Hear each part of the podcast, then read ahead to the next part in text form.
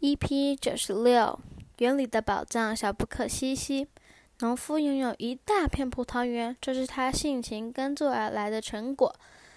当他年迈将死之际，把孩子们全叫到跟前来说：“我曾经在葡萄园里埋下许多宝藏，我死了以后，你们就去把它挖出来吧。”农夫下葬之后，孩子们拿着铲子和斧头。